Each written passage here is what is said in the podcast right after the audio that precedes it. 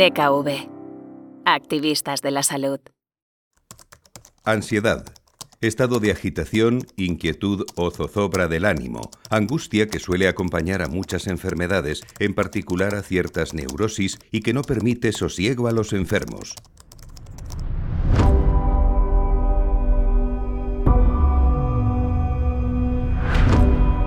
La ansiedad en un momento sirve para algo, ¿no? Tiene un fin, tiene, es un estrés que te avisa de algo, pero cuando la sostienes demasiado en el tiempo, de forma constante y al alza, pues llega un momento en que, que te estalla. Me doy cuenta cuando empiezo la terapia de que realmente ya no era una ansiedad constitutiva o que me servía para algo, sino que se había convertido en algo patológico, en un trastorno.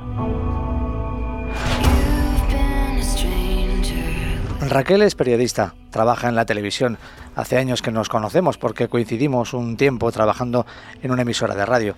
Lo que yo no sabía era que Raquel había sufrido en el último año un trastorno de ansiedad. Yo a mí misma decía, Buah, yo soy súper pasota, yo no le doy importancia a tonterías, ya, pero es que una cosa es no darle importancia a tonterías y otra cosa es no atenderte a ti misma, ¿no? Entonces muchas veces cruzamos esa línea y no nos damos cuenta. Por suerte Raquel acabó dándose cuenta y buscó ayuda. Aceptar que yo no estaba bien, porque yo soy la típica persona que siempre ha estado bien y de pronto yo no me reconocía a mí misma. O sea, que yo estar triste durante meses o tirarme una tarde entera en la cama llorando es algo que jamás en mi vida me había pasado. Entonces, ¿sabes? Cuando yo digo, vamos a ver, a mí me está pasando algo. Entonces ahí es cuando digo, arranco terapia porque aquí hay algo que, que necesito que alguien me oriente y, y, que me ayude a salir de esta situación. Desde entonces la terapia se ha convertido en parte de su vida, aunque el trabajo con la psicóloga va dando sus resultados. Yo empecé terapia en febrero de 2021, o sea que realmente llevo un año. Lo que pasa es que, bueno, al principio sí que eran sesiones semanales, eh, luego a partir de verano pasaron a quincenales eh, luego ya han sido una vez al mes. Ahora voy como cada dos, tres meses ya como un poco de, de repaso, ¿no? De ir cerrando flecos, de ver qué tal voy gestionando todo yo sola. La historia de Raquel, o la de Andrea, la que conoceremos en unos minutos, es más frecuente de lo que parece. En España, más de dos millones de personas toman ansiolíticos a diario, según datos de la OCDE. La última encuesta europea de salud en España desveló que entre los problemas psicológicos más frecuentes están la ansiedad y la depresión algo que se ha agravado con la pandemia. Hasta el Foro Económico Mundial ha alertado de que estos trastornos de salud mental están entre los principales riesgos globales para este 2022. Lo preocupante es que muchas personas no dan el paso, no buscan ayuda, por desconocimiento, por miedo o por vergüenza. Y en el caso de las mujeres es aún peor. ¿Por qué ocurre algo así? ¿Qué provoca este aumento de problemas de salud mental? ¿Por qué las mujeres son más proclives a sufrirlos? ¿Qué lleva a una sociedad a enfermar de esta manera?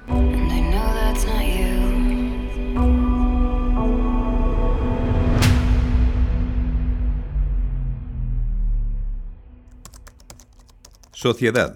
Conjunto de personas, pueblos o naciones que conviven bajo normas comunes. El mundo va a toda velocidad. La vida a veces nos supera. Trabajo, familia, relaciones sociales. Vivimos en la sociedad de la inmediatez, del consumismo, de la apariencia, de la búsqueda del éxito cueste lo que cueste. Algo que, nos dicen los expertos, pesa en nuestro bienestar y en nuestra salud mental. La encuesta europea de la que hablábamos antes nos dejaba otros datos relevantes. Casi el 6% de la población mayor de 15 años ha sido diagnosticada con ansiedad crónica y algo más de un 5% ha sufrido depresión. Pero es aún más llamativo que una de cada diez personas declaraba haber consumido tranquilizantes o relajantes en las semanas previas. Rosa Bayarri es la presidenta de la Federación Salud Mental Comunidad Valenciana. Vivimos en una sociedad muy competitiva y muy exigente, que se rige por la imagen que proyectamos a los demás. Esta imagen siempre debe ser perfecta. De esto también hemos hablado con Paula García Valverde Fonseca, de AMAFE, la Asociación Madrileña de Amigos y Familiares de Personas con Esquizofrenia. En este mundo de la apariencia, claro, uno no aparece en las redes sociales o en la televisión sufriendo o contando sus problemas, sino que aparenta eh, lo que no es. El no poder hablar del sufrimiento, de los síntomas de la salud mental o, o bueno, de la angustia de cada uno y solamente poder hablar de la felicidad, aunque sea impostada, pues esto efectivamente está pasando factura después de dos años de pandemia mundial y todo lo que ha conllevado, claro. El problema añadido, según Paula, que es psicóloga general sanitaria experta en trastorno mental grave, es que la poca información que tenemos sobre cómo cuidar la salud mental de los que nos rodean puede agravar la situación. Una persona que está sufriendo ansiedad, que está sufriendo estrés, que está empezando a desarrollar síntomas afectivos, psicóticos o tal, eh, habitualmente eh, lo que recibe es un venga, anímate, venga, podría ser peor. Y la persona al fin y al cabo se queda hecha polvo y sola, porque uno cuando está hecho polvo y busca ayuda, lo último que necesita es que le digan que esto no tiene validez. ¿Y por qué te preocupas por esto? ¿no? El, el clásico no te rayes. ¿Y cómo lo sienten las personas que sufren estos trastornos? ¿Hasta qué punto la presión social y el vertiginoso ritmo de vida han afectado a su salud mental? El modelo de sociedad en el que vivimos, eh, todo enfocado a, a la productividad, es voraz y no te permite estar mal tampoco. Yo recuerdo estar 10 minutos antes de entrar a un directo en, en, el programa llorando, mirando al techo, que no se me corriera el rímel porque tenía que entrar a directo. Y sentía una frustración y una culpa conmigo misma por no permitirme parar para poder atenderme. Y al final tú tienes que seguir trabajando, tienes que seguir produciendo y tienes que seguir eh, trabajando al mismo ritmo como siempre se nos impulsa a seguir luchando, a continuar, a acabar las cosas. No se nos enseña a parar, no se nos enseña a decir, pues a lo mejor ahora no es el momento idóneo para acabar esto. Os presento a Andrea. Ella, como Raquel, también ha necesitado acudir a terapia, en su caso por un cuadro ansioso depresivo que derivó en un tratamiento psiquiátrico con medicación. La de ella es otra de esas historias con las que todos podemos sentirnos identificados en algún momento, porque todos hemos vivido situaciones que nos han llevado al límite. En su caso, todo se complicó cuando cursaba un máster. Al finalizar el máster entré en un proceso ansioso depresivo. Como estaba acabando el máster no me dediqué tiempo para ver qué me estaba ocurriendo, para ver si era necesario parar y me sentía tan, eh, tan presionada para continuar en el proceso del máster, para acabar con él, que al final pues me acabé rompiendo. Después del máster empecé con los antidepresivos y empecé a, a recibir terapia psicológica y sus problemas de salud mental acabaron llegando al plano físico. Empecé a tener algunos efectos secundarios a nivel físico, fasciculaciones en el lado izquierdo de la cara producidas por el estrés, tanto en el ojo, en el oído. Ya no era solo la parte mental, era también la, o anímica, era también la parte física que se estaba viendo afectada y ahí fue cuando me asusté, porque realmente antes no había tenido ataques de pánico nunca, por mucho que llorara, por mucho miedo que tuviera, nunca me había mareado, tenido ningún tipo de síncope.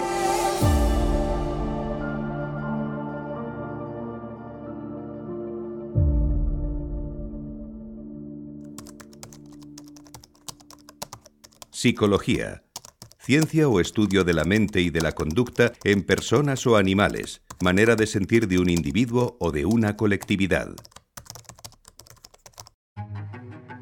Ya hemos visto que las condiciones sociales y nuestro entorno influyen indudablemente en la salud mental, pero lo hacen especialmente en el caso de las mujeres. Según la conferencia Salud Mental España, las mujeres toman el doble de cantidad de ansiolíticos que los hombres.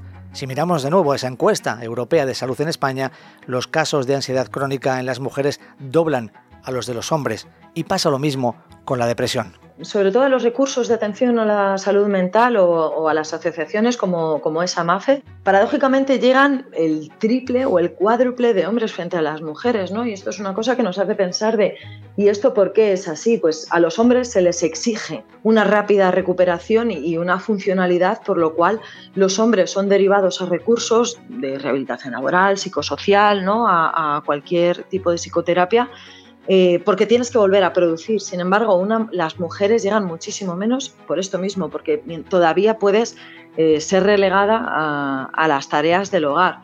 Lo que nos cuenta Paula García coincide con el relato de otras asociaciones que trabajan con personas con trastornos de salud mental. Elena Briongos es presidenta de la Federación Salud Mental de Castilla y León. De las personas que se acercan a, a un centro de salud mental nuestro, a las mujeres se les ha diagnosticado antes más y más rápidamente. Sin embargo, en nuestras asociaciones se benefician más de los recursos, empleo, vivienda, formación, ocio, etcétera, un número mayor de hombres. Elena es también patrona de CERMI Mujeres y contribuye con su actividad diaria a intentar reducir o eliminar los problemas psicológicos de la sociedad, especialmente en las mujeres. Ella los conoce muy de cerca porque también los ha sufrido. En 2019 se convirtió en una de las primeras personas en España con experiencia propia en presidir una federación regional de salud mental. Depresión. Síndrome caracterizado por una tristeza profunda y por la inhibición de las funciones psíquicas, a veces con trastornos neurovegetativos.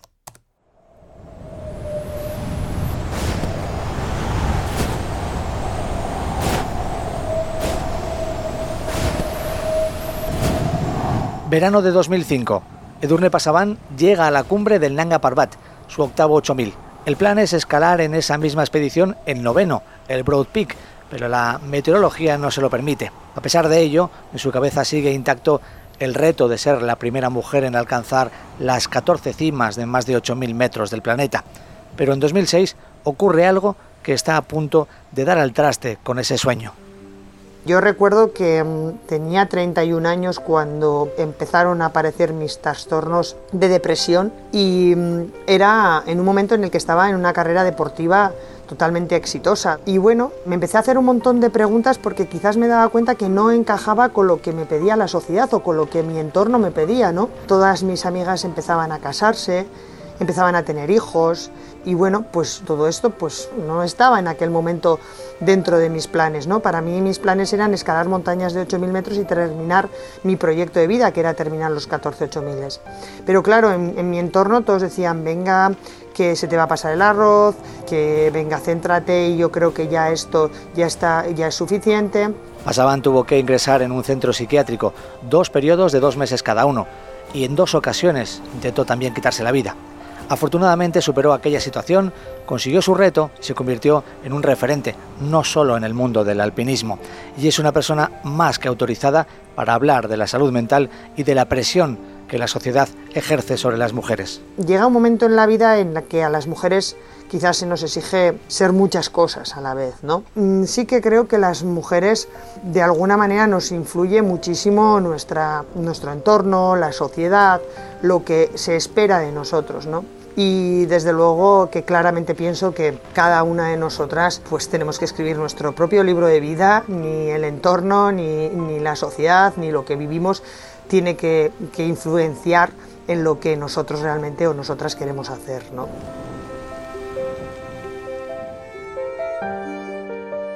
Yo creo que hay un nivel de, autoexigencia muy grande también en el caso de las mujeres. Si quieres triunfar, quizá tienes que dar eh, un plus extra y no permitirte ciertas debilidades, entre comillas. Al final hay como esa idea de, la superwoman que puede con todo, a la que no se le permite la, la vulnerabilidad. La percepción de Raquel coincide con lo que ven día a día en sus consultas las profesionales como Alba Alba, psicoterapeuta de parejas y familias. Podría decirse de alguna manera que hay un plus de exigencia, pues la mujer continúa necesitando llegar a todo, cumplir con todo y además estar en buena forma, verse bien, dar una buena imagen.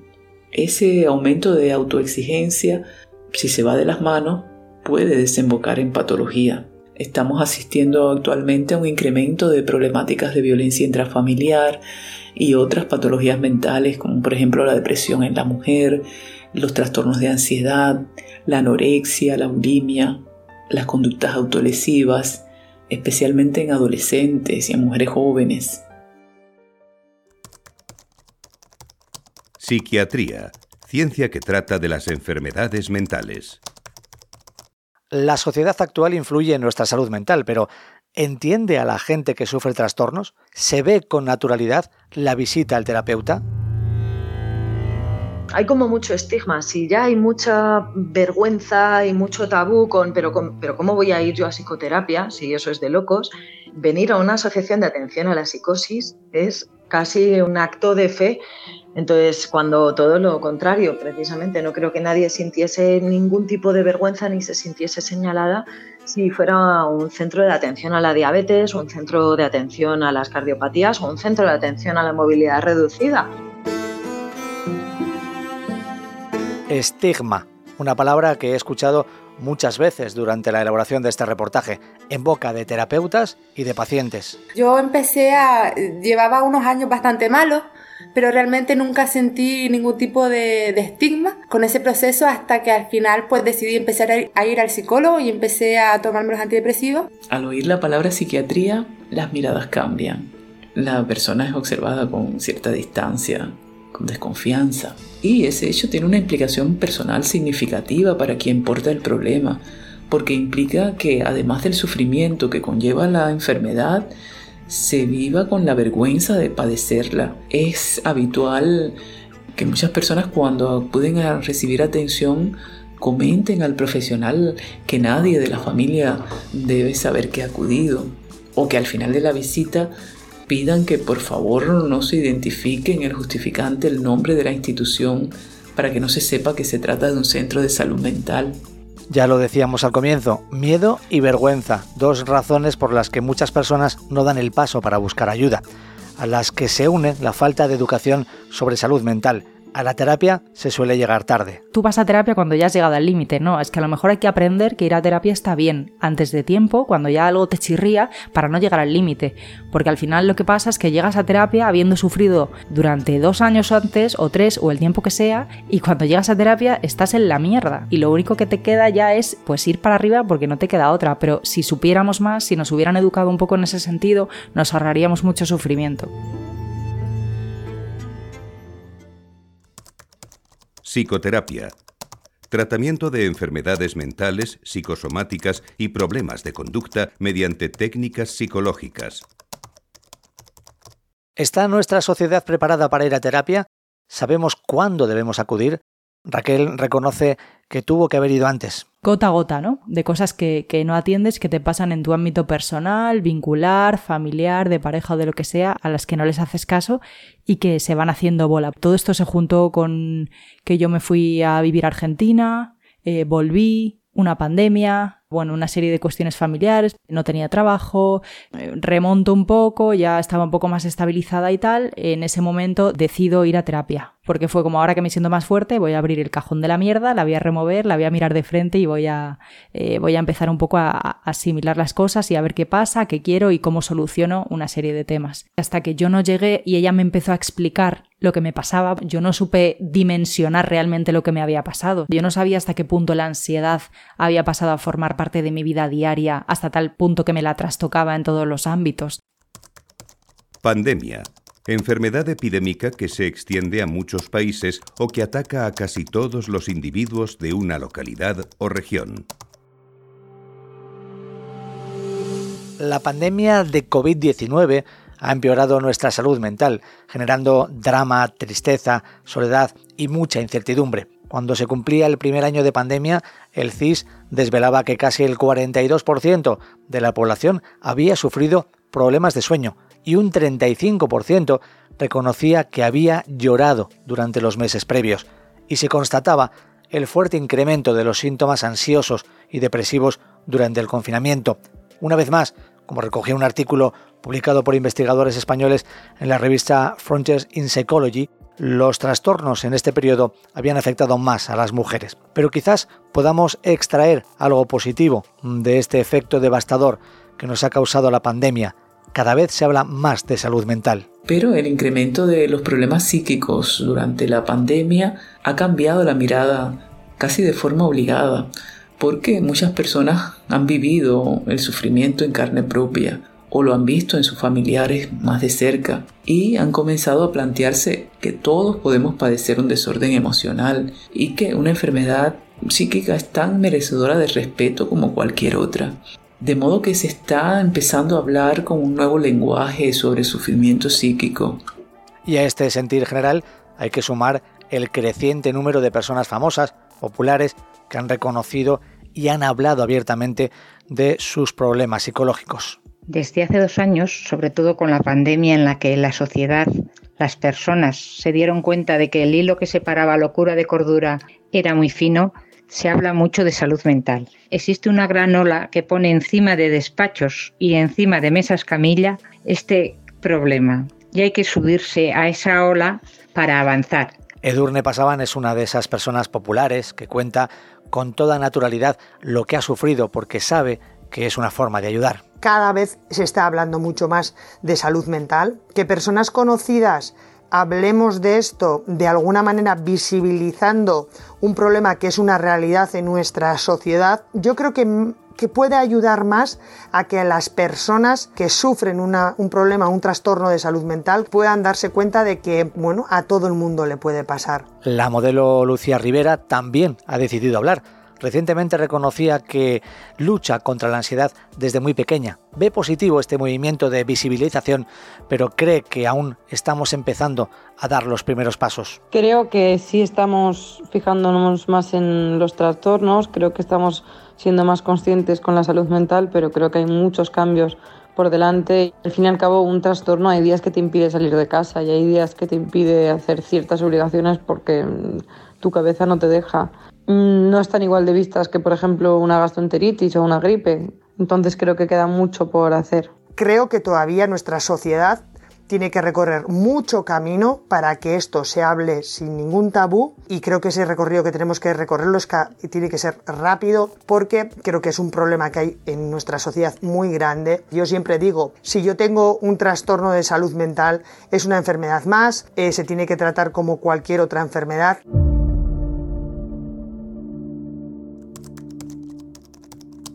Esperanza.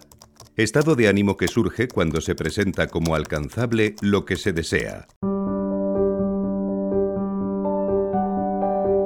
Aún hay mucho trabajo por hacer, pero estamos en el camino correcto. Bien, hay esperanza entonces, y todos podemos ayudar a conseguir ese deseo que se presenta como alcanzable, una sociedad más sana mentalmente. Paula García de Amafe nos da un consejo muy sencillo.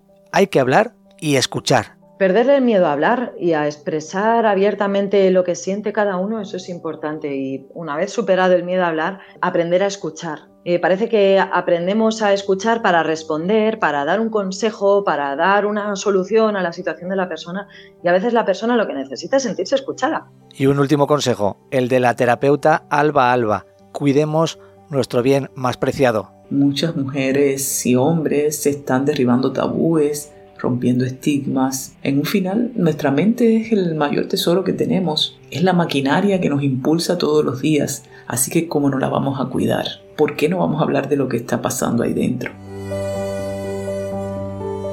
¿Por qué no vamos a hablar de lo que pasa dentro de nuestra mente? La frase podría servir como cierre perfecto para este reportaje, pero no, porque quiero que la última palabra la tenga la persona que lo habría, Raquel, mi compañera periodista, porque creo que los periodistas podemos ser, humildemente, parte de la solución, informando, divulgando y comprometiéndonos, siendo también voces activistas por un mundo mejor. Y porque ella, Raquel, además, es el ejemplo de que con esfuerzo y ayuda se puede salir del bache. Dos días después de grabar su entrevista para este reportaje, Raquel me mandaba el siguiente audio de WhatsApp. Hola Luis, ¿qué tal? Te quería actualizar un poco la situación porque justo después de hablar contigo me pasó una cosa maravillosa. De hecho, cuando hablé contigo sentí también en parte como un cierre de, ciclo o de alguna forma un, bienestar interior, ¿no? Cuestión que ayer voy a, a ver a mi psicóloga y nada, me dio la alta. Me dio la alta, me dijo que, que me veía muy bien y nada, la verdad fue muy, muy movilizante. Me fui a casa de vuelta llorando, pero llorando de, de, la emoción, ¿no? Como de repasando. Qué mal estado, qué duro ha sido, cuánto, cuánto trabajo, pero, pero cuánto mejor me siento ahora, ¿no? Y sigue habiendo momentos que son difíciles, pero sí con una tendencia clara de, de sanar y de estar ahora en un lugar mucho mejor. Eh, gracias por tu entrevista, que también ha sido como quizá uno de los pasitos, ¿no? De poder seguir en, en ese camino y en ese trabajo. Así que nada, un placer.